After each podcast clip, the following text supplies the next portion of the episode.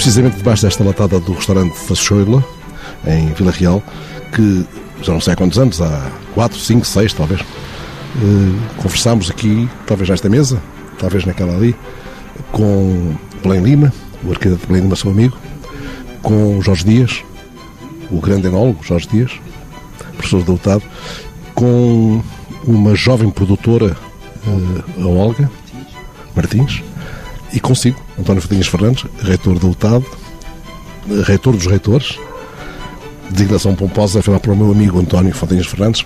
É muito bom estar aqui consigo. Ouvi dizer que está da balada de Vila Real. É um rumor que corre por aí. Isso tem alguma consistência? Primeiro, foi há 10 anos e foi precisamente nesta mesa, no restaurante Chachoela, que é um dos motivos que nos une, além da confiança. Segundo, eu estou a terminar um ciclo como Presidente do Conselho de Reitores, que se termina em outubro, e no início do ano 2021, no final do ano, eh, termino o segundo mandato reitor e, portanto, termino com o sentimento de dever cumprido, quer no Conselho de Reitores, quer na Universidade, nunca da balada, porque num sítio onde está e onde, onde tenho tantas raízes, embora seja uma planta invasada, não sou natural do Douro, tenho aqui os meus amigos e tenho um território que nunca hei de esquecer porque há questões uh, e paisagens memoráveis que nunca hão de sair da minha cabeça. Quando veio para aqui já conhecia vagamente que fosse este território? É de Guimarães, a sua terra natal é Guimarães, não é tão longe como isso. Este território era alguma coisa hum, longínqua para si ou de alguma forma já o tinha visitado? Eu entrei uh, em Vila Real como aluno e curiosamente entrei por engano e por isso é que eu sigo sempre o princípio que na vida tudo acontece ou por necessidade ou por acaso. Portanto, por acaso enganei-me a escrever no 12 ano, por acaso vim parar na Vila Real, nunca tinha vindo cá e vim com o objetivo de me ir embora. Só que não sabia que não me iria embora no ano seguinte, mas sim 40 e tal anos depois. 40 e tal anos aqui. É quase mais antigo que o Chachoila. Com Chachoila não, muito menos das tradições. Já havia Chachoila? Já havia Chachoila, era um tasco eh, com pessoas tão boas como as que estão aqui hoje, com as mesmas características e, e foram locais como o Chachoila, locais como eh, que nós já partilhamos conjuntamente, como o Espaço Miguel Torga em São Martinho Danta, locais como o Museu do Coa, que são memoráveis e que quem vier cá visitar nunca os há de esquecer porque há paisagens que são absolutamente brutais e que o próprio eh, Miguel Torga também eh, retratou. Mas o Chachoila é de algum modo metáfora da sua própria relação com o crescimento de um, de um território, com o amadurecimento de projetos, porque conheceu como uma tasca, como, como lhe chamam agora, e hoje é um lugar que, mantendo essa ligação ao, ao mais ancestral uh, da sua própria marca originária, se transformou uh, num lugar de referência com sofisticação e simplicidade de braço dado onde podemos continuar debaixo da latada? Não, isto só comprova que por muita transformação que tenham as terras, as cidades, o que marca a diferença é a identidade. E portanto nós vimos, voltamos cá ao Chachoila, mesmo não estando cá, porque mantém a identidade. Porque ir comer uma pizza ou uma lasanha, tanto se pode comer em Itália, como um Strogonoff em Paris, como no restaurante em Lisboa ou no Porto. E, portanto, o que pode ser uma marca diferenciadora do qualquer que seja é a identidade. São as pessoas e a identidade. E, portanto, locais como esses não devem acabar. Se nós quisermos manter uma identidade em Vila Real e no território, temos que manter estes locais, o que significa que, por muitas uh, as estratégias de comunicação, portanto, facilidade de infraestruturas de comunicação, de infraestruturas digitais, por muita requalificação de espaços que existem, o que nos leva a atrair num local, seja turístico, a voltar a um determinado local, é a identidade. E numa fase em que no mundo, em cada duas pessoas uma viaja, eh, viaja de uma forma diferente e que é turismo de experiências. Portanto, o turismo de praia, que foi uma moda de há 20 anos, eh, o, o do politicamente correto, não existe neste momento. As pessoas querem experiências, querem conhecer pessoas, querem saber como é que elas trazem. E isto passa-se não só a nível nacional, mas como a nível internacional. E por isso as terras têm que privilegiar estes locais. Pode ser uma livraria, pode ser um restaurante, eh, pode ser um monumento e não aquilo que é replicável. Quer que seja, tem de ter essa tal marca diferenciadora. Estava a ouvi-lo imaginar que eh, este lugar mudou ao longo do tempo, ao longo destes 40 anos, desde que era a tal tasca a que o António Fontinhos Fernandes vinha, ainda estudante da UTAD, e a UTAD mudou radicalmente também. Ambos estes lugares cresceram. O que é que mudou de radical na, na universidade onde um dia foi estudante e hoje é reitor? Acho que a própria academia é que sentiu noção que para ter o direito de existir porque nós temos uma rede densificada de instituições de ensino superior, seja universitárias, seja politécnicas, se nós não mantivermos a identidade e algo que seja diferente, não poderemos ser atrativos. Portanto, hoje o aluno tanto vê uma aula no, no YouTube de uma universidade de Oxford ou de Harvard, como vê eh, houve eh, uma aula em Vila Real, ou na Universidade do Porto, ou outra qual instituição.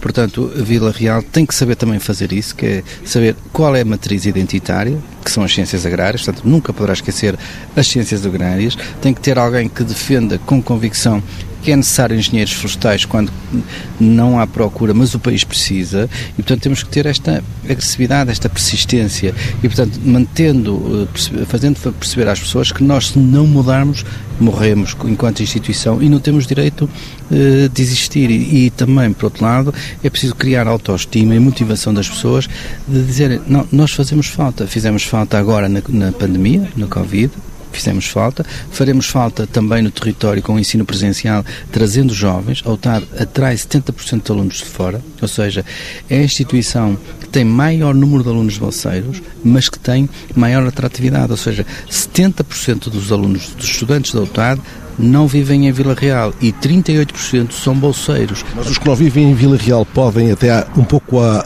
à boleia da pandemia, passar a frequentar a UTAD à distância ou isso é um desígnio que não lhe agrada? O ensino tem que ser presencial. A relação das pessoas, a relação que eu tenho com Fernando Alves deve ser uma empatia e uma relação de confiança. E, portanto, o, o aluno ou cria uma relação de empatia e de confiança com o professor e percebe que ir ao mal vale a pena para a sua formação do que estar no online. O online é contra a natura. Uh, acho que Portugal respondeu bem, portanto, uma situação é melhor aquilo que foi feito, que foi ensinar à distância, do que estar em casa retido sem fazer nada, porque as pessoas nunca colocam esta questão. E se nada tivesse sido feito, o que é que se fazia aos jovens, não é? Deprimiam-se, criávamos gabinetes de apoio psicológico? Não. Funcionamos, mantivemos essa empatia e isto exigiu é preciso perceber, o exigiu um esforço acrescido por parte dos docentes, porque manter numa sala de aulas é mais fácil do que manter num ecrã do computador. No caso da UTAD, não só numa sala de aulas, porque a UTAD tem a vocação original de ir para o terreno com, com os estudantes, ou já não vai para o terreno? Não, o próprio ecossistema UTAD, o campus, eh, essa foi uma das mudanças que promovemos, foi todos os edifícios da universidade estão no mesmo campus. Nós estamos em 150 hectares e temos todas as valências, não estamos distribuídas entre edifícios pela cidade, está tudo no mesmo campus. E, portanto, as pessoas, hum, hoje em dia, na sociedade, significam um e-mail, um ETI, é mais um elemento, é mais um ETI, não é? Portanto, o que é, é mais uma unidade, é mais uma pessoa com o número de contribuinte, é mais um endereço e-mail. Não, as pessoas ali conhecem-se umas às outras, sabem qual é o nome das pessoas e encontram-se, porque Porque estamos todos unidos num campus em que de cada vez mais têm existido intervenções no sentido de aproximar as pessoas. E dava o exemplo que esta última intervenção, que será a última que farei de fundo, que é impedir o trânsito automóvel nos grandes, nos grandes momentos da, da universidade, nos grandes sítios da universidade, vai aproximar as pessoas, porque as pessoas encontram-se, cruzam-se, o, professor, o aluno tropeça com o professor, enquanto que na grande instituição conhece silêncio ou por um computador, ou numa aula, ou pelo nome, porque é uma pessoa famosa, mas aqui o aluno tropeça com o professor e pergunta-lhe, professor, pode, pode mudar a frequência, podemos mudar o texto, podemos mudar a aula, e é este clima de afetividade que faz toda a diferença. E agora encontram-se de bicicleta, preferencialmente, ou a pé. Isso foi pacífico, essa, essa mudança de ferramenta de transporte uh, dentro da Universidade foi pacífico ou teve resistências? Não, neste momento a Universidade percebeu que esta era uma situação que é identitária na universidade, tínhamos estado todos juntos, eh, mas os juntos não pode ser cada um ir para o seu edifício de automóvel. As pessoas têm que eh, cruzar, trilhar, temos que ir à hora do almoço, fazer, ir à cantina, todos em horários diferenciados, mas percorrendo os mesmos caminhos. Portanto, isso é fundamental. Por outro lado, é preciso perceber que temos que preparar o futuro e no futuro uma das questões que vai levar os alunos, os futuros estudantes, portanto, há uma nova, há uma nova, um novo, portanto, um conjunto de pessoas, os jovens, que vão procurar as instituições não só pelas suas competências científicas, mas também pela sua responsabilidade ambiental.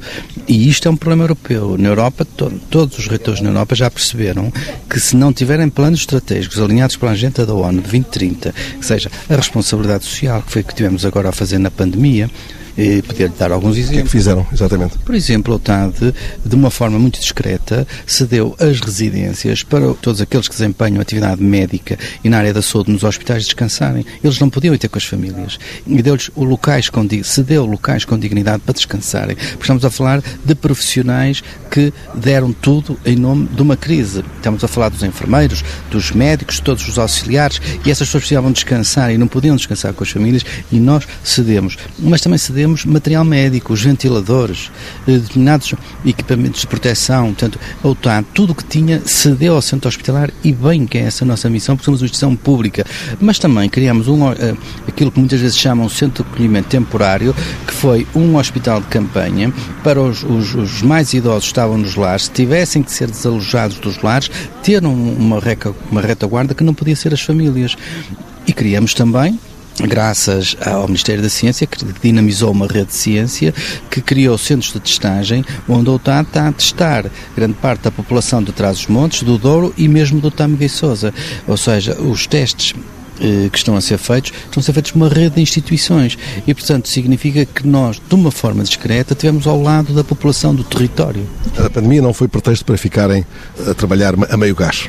É muito fácil dizer, os reitores preferem o digital, o à distância, eh, o telesofá. Isso é perfeitamente. Alguns reitores tomaram posição claramente nesse sentido. Eh, mas uh, não, não, podemos tomar a nuvem por Juno e também há alguma desinformação. Ou seja, durante a pandemia as instituições tiveram um papel fundamental do ponto de vista da responsabilidade social e eu dei os exemplos.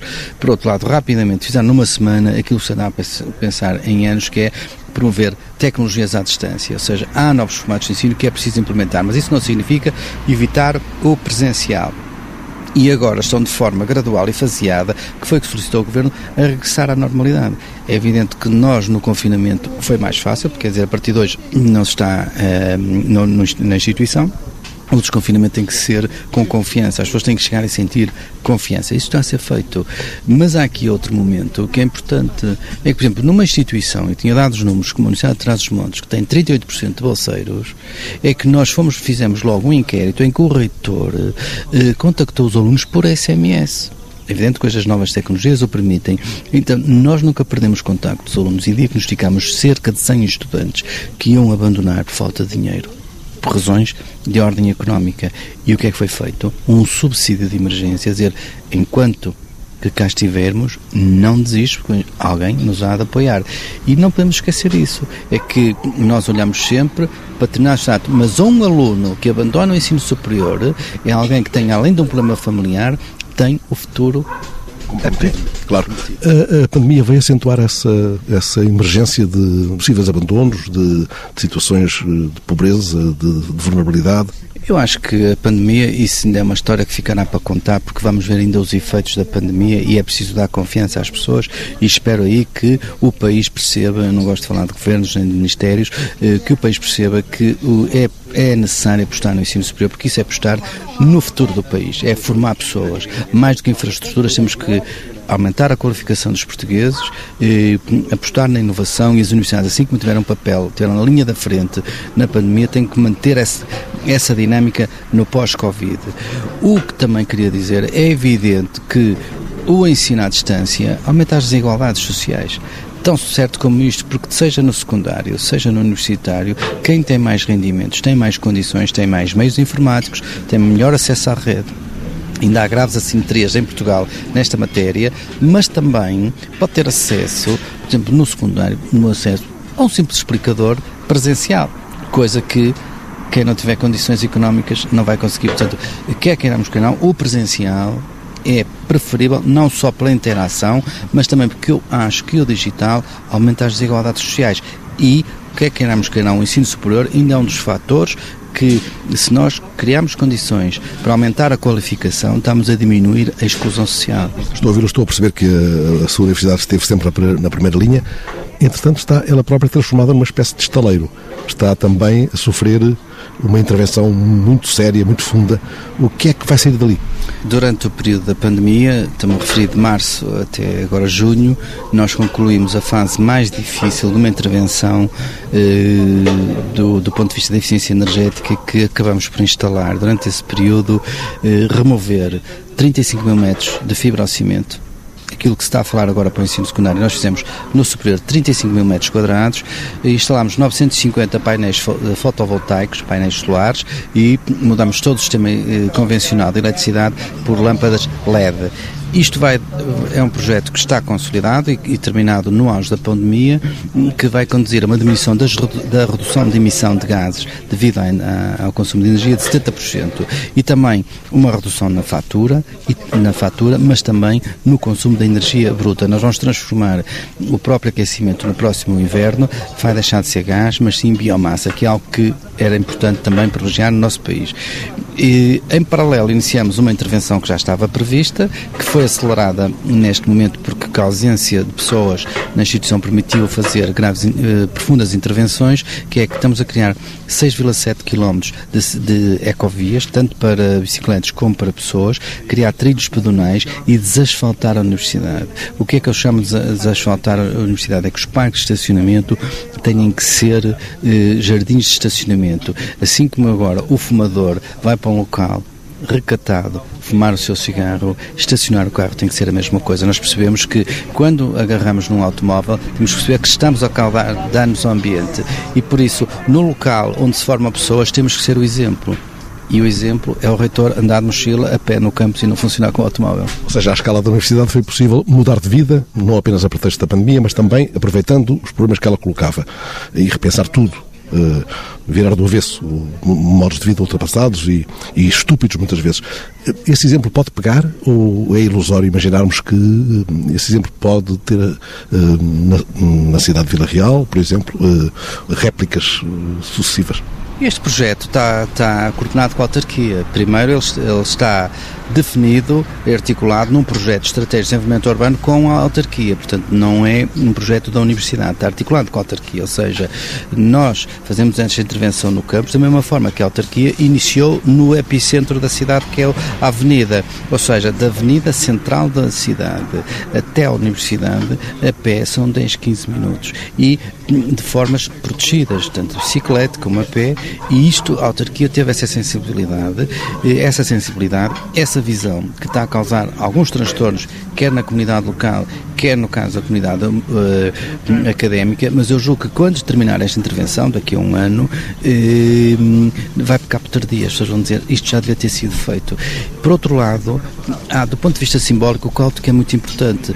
As universidades ainda continuam à luz de muita gente da sociedade uh, locais fechados. É um local tem que ter algum. é proibitivo, onde há conselhos científicos, há conselhos pedagógicos, onde as pessoas se reúnem. A universidade fica aberta, ou seja, é um local onde, mesmo estando fechada, o Fernando Alves ou qualquer cidadão pode ir para lá fazer jogging, pode ir fazer um passeio para observação de aves, eh, pode fazer um, uma volta, um trilho de bicicleta. Portanto, a universidade é pública e, portanto, pode ser um parque da cidade. Eu costumo dizer que Vila Real, dentro de um ano e meio, vai ter dois pulmões. Um que é o Parque Corvo, que é o parque da cidade, que estará a 10 minutos a pé da universidade, que será o outro pulmão, e portanto ganhamos escala. E isto era preciso cortar, era preciso romper, e pode ser um exemplo a nível nacional. As universidades não podem ser locais fechados. E isto exige algo muito importante que eu costumo uh, perceber na transformação das universidades. Isto foi dito na aula magna, num dia da universidade.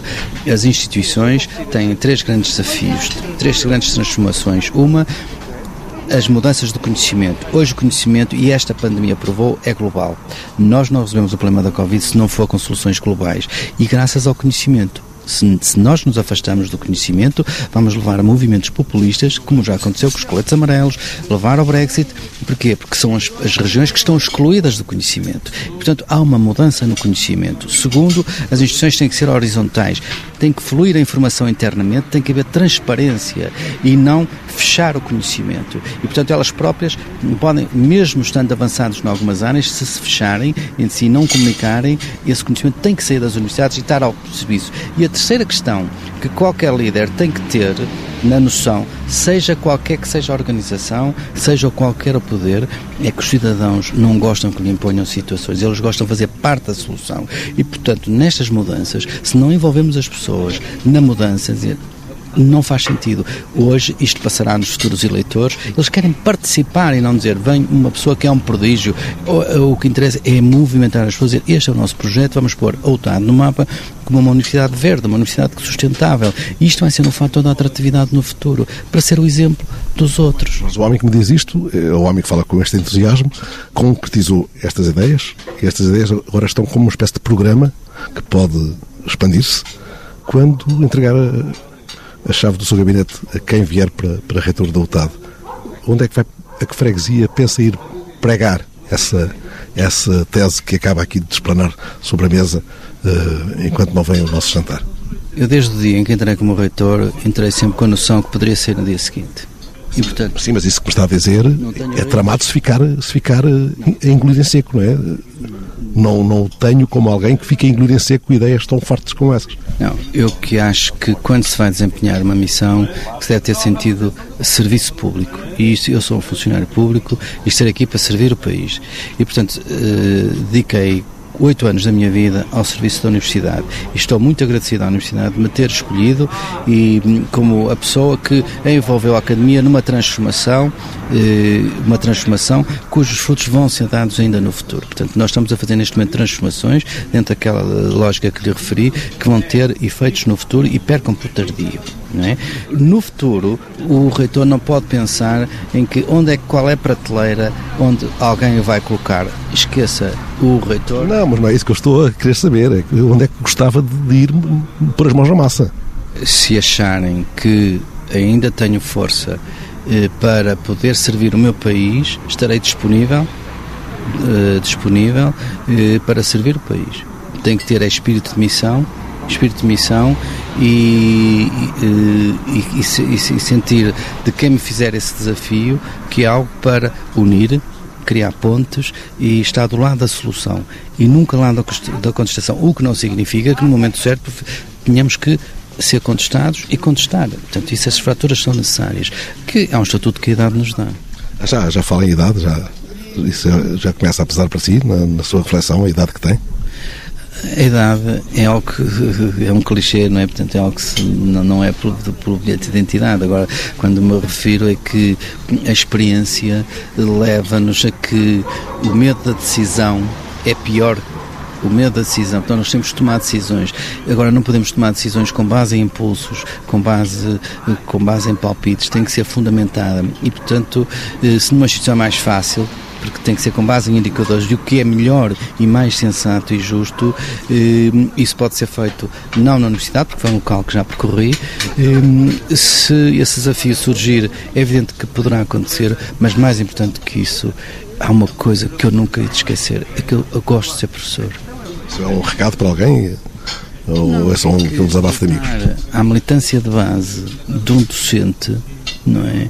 é acho que é das, é das missões mais nobres que existe, que é ajudar os mais novos a formar-se, a ser uma geração melhor que a nossa. Portanto, a missão do professor, que por vezes é desvalorizada nos distintos graus, não pode, não pode continuar e, portanto, tem que existir referências. Portanto, eu assumir o lugar de docente, não ocupando lugares, cargos, mas de docente, alguém que, que se acredita em que dizer assim, este senhor foi meu professor, ele foi meu professor, eu acho que é, é mais importante do que estar agora a dizer o que é que fiz como reitor, ou o que é que fiz no Conselho de Reitores ou nos outros cargos que, que ocupei. António Fatinhas Fernandes, lembra-se de algum professor seu que o tenha marcado muito? Ainda hoje se lembra dele? Há algum ou mais do que um que o tenha marcado muito? Tantos. Sim. Olha, o meu reitor primeiro, o professor Fernando Real, criou esta universidade, dentro do seu estilo. O, o meu orientador de doutoramento, que hoje vive numa cadeira de rodas e deu-me o rigor da escrita e da seriedade, Arnaldo Dias da Silva, não é? Um Torres de Castro que disse Fontainhas, o Jardim Botânico, o campus é a marca identitária, nunca largue isto. Ele ainda, ele ainda hoje sigo o que ele me diz Ainda hoje sigo o que ele diz: os jardins que se constroem, as árvores que se plantam, é da memória dele. E, portanto, são estas referências de professores que vão abandonando a universidade pela aposentação, mas nunca abandonam a nossa memória. E isso são referências que nunca se pode perder. Imagino que alguns outros professores, como o Blay Lima, que é professor também, por lado arquiteto eh, credenciado, eu fui professor de, de, arquitetura, conversam muitas vezes consigo ali na esplanada da Gomes, que agora está em obras, vendo aquela avenida que o seu amigo António Belém Lima uh, desenhou, rasgou, polémica. Uh, é uma intervenção que o deixa apaziguado ou, ou que o faz até ferver contentamento por imaginar o que lá possa vir, uh, ou que o deixa com alguma incerteza. O Belém Lima não pode ser olhado apenas como um arquiteto de referência. Para mim, é alguém que é criativo e criativo fundamentado. Ele sabe do que fala e cada palavra que diz é pensada e é medida. Portanto, eh, assim como há uns têm o rigor da escrita, é, da pena, outros têm o rigor do pensamento. E eu julgo que nós, quando nos aproximamos numa sociedade das máquinas, dos robôs, em que o telejornal pode ser dito por um robô, em que quem nos mostra museu é um robô, é um, um robô que nos vai eh, operar numa sala de operações, fazer uma intervenção cirúrgica. No mundo da máquina, que é mais precisa que o homem, a grande diferença é pela, pela criatividade. E, portanto, se nós não existirmos, eh, as ciências humanas e sociais, eu acho que vão ter um papel no mundo das máquinas muito mais importante, tal como os cuidadores. Hoje viu-se que os cuidadores de saúde foi muito importante nesta crise. No futuro das máquinas, as máquinas vão substituir o homem, sim, no que é rotineiro, mas quem vai fazer a diferença é a arte, é a cultura e, por isso, uma universidade e quem quer que seja, que esteja numa instituição, eh, pode fazer as melhores obras, as melhores intervenções, mas se não existir criatividade, isto não faz sentido. E, e são pessoas como o Belém Lima que vale a pena ouvir, não a simples café, não a simples esplanada, eh, como ele tenho muitas outras referências e acho que isto nos complementa na vida. Eu acho que o, este papel vai ser acrescido no, no mundo que se afigura, que se avizinha. Aquilo que se prevê das máquinas substituir os homens é verdade, mas não acredito numa teoria de catastrófica que vai ser pior a criatividade das pessoas vai ser é fundamental e portanto vão ter uma nova dimensão e novos e valores acrescidos. Esta conversa vai ser ouvida em julho, está a ser gravada um mês antes, uh, num dia de muito calor, está-se bem aqui debaixo desta latada. Agosto não tarda, estas férias vão ser um pouco atípicas. Temos uh, o próprio governo a fazer apelos a que façamos férias cá dentro. Falou tanto deste território sobre o qual uh, agiu, não apenas pensou, mas agiu. Quero deixar aqui dois ou três roteiros deste território para o qual chamou a minha atenção aqui há uns anos, que pudessem ser uh, uma saída para aqueles que todos os anos, invariavelmente, pegam um avião, vão para longe ou vão para uma praia perdida nas Caraíbas. Olha, eu acho que no futuro há um roteiro que vai ser obrigatório. É chegar a Vila Real e visitar a Universidade porque tem um jardim botânico de referência, um campus de referência e que já pertence à região do Mercado do Douro. E, portanto, a Universidade tem que ser um local, um portal de entrada para o Douro e perceber o que é que vai no Douro. E depois há vários percursos. Nós não podemos olhar o Douro apenas como o percurso de barco que sai do Porto e faz o Douro até ao Pinhão e depois o Douro do Silêncio, o Douro por descobrir. E, portanto, quem quiser vir por via automóvel, porque infelizmente não sei se o futuro passará pelo, pelo, pelo caminho de ferro, eu continuo, acho que é importante para a, região que no futuro, já me estou aqui a transportar para o futuro, assim como o roteiro será a partir da Universidade descobrir o Douro, era também a partir da linha do comboio descobrir todo o Douro. Era importante que, quando se fala nos novos investimentos, não se pensasse só nas autoestradas, em tantas infraestruturas, mas a linha férrea. A linha férrea que liga o Douro portanto o Porto, a Espanha, era eh, não só do ponto de vista turístico, mas também um bom pretexto. E depois há hum, locais, roteiros que deviam ser colocados em rede. Que é eu diria que falta alguém que cole este este roteiro. Assim como em Vila Real podemos visitar uma biblioteca ou o conservatório da autoria do Belém Lima, não é? Eh, nós podemos ir a Sabrosa e ir ao espaço do Miguel Torga. E Miguel Torga é uma referência, mas podemos ir ao museu, ao museu do Pão, eh, em Favaios, em Alijó, eh, mas também se pode ir à Régua ver o Museu do Douro e no limite há tantos locais que deviam estar unidos em rede, até um ex-libris que é o Museu de Foscoa porque são locais onde nós subimos eh, à parte superior e ficamos sem ar com aquela paisagem, não é? Portanto, no meio disto temos que nos temos que tentar não ser não seguir roteiros. Temos que nos perder para conhecer porque é preciso perder. E portanto encontrar locais simples pessoas simples só assim é que se conhece as pessoas. Agora, para isso é necessário fixar pessoas no território. E acho que é isso que o país ainda não percebeu é que o país de cada vez se vai esvaziando, nós estamos a perder população e podemos perder um país.